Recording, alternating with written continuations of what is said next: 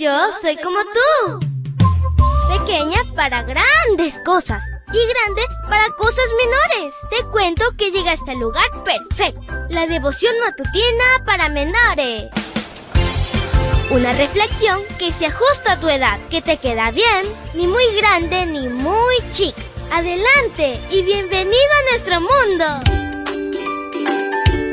Hola, hola mi príncipe y princesa de Jesús. Es súper genial iniciar este lindo domingo contigo y con nuestro amigo Jesús, el amigo que nunca falla. Abrázate a Él siempre. Te saluda tu amiga Linda.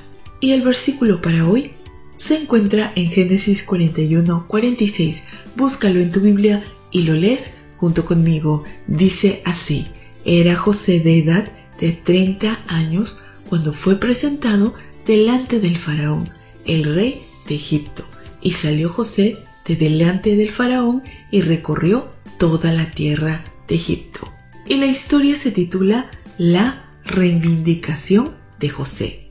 El cuadro que describe la Biblia de José en la parte final del capítulo 41 simboliza el futuro de todas las personas que deciden ser fieles a Dios. Ese futuro se cristalizará en ocasión de la segunda venida de Jesús. José tuvo su primer hijo y lo llamó Manasés, que significa Dios me hizo olvidar todos mis sufrimientos y a toda la casa de mi padre. Indudablemente, José aún recordaba a su familia. Lo que olvidó fue el mal que le causaron sus hermanos. Por lo tanto, determinó en su corazón perdonarlos, aún sin saber si los volvería a ver. Es decir, no se amargaría su existencia por lo que había ocurrido 13 años atrás. Su decisión fue sabia. En este aspecto, la Biblia nos pone la vara muy alta, pero alcanzable con la ayuda divina. La conducta y actitud que debe caracterizarnos como cristianos es la siguiente. Efesios 4:31. Quítense de vosotros toda amargura, enojo, ira, gritería, maledicencia y toda malicia. En la reivindicación de José el faraón le dio un anillo que representaba autoridad.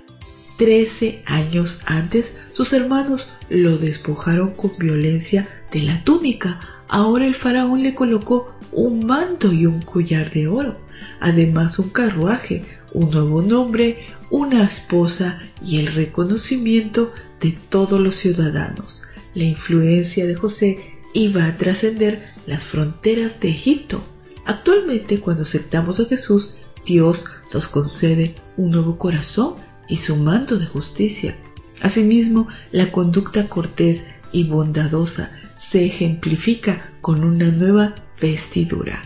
El apóstol Pablo escribió a los colosenses, en donde se refirió así a la vestidura, sobre todo vestidos de amor, que es el vínculo perfecto. Por otra parte, el trato del faraón a José representa nuestro futuro glorioso con Jesús.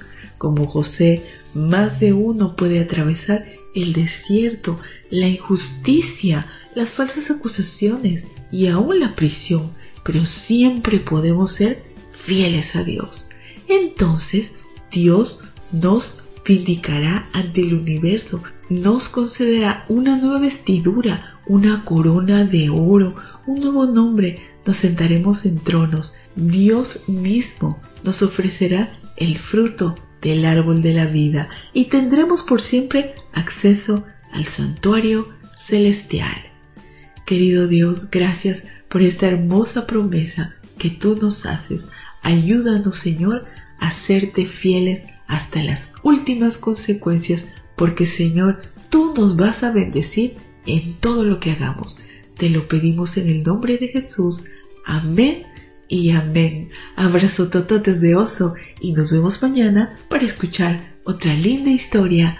Hasta luego. Hoy creciste un poco más. ¿Qué?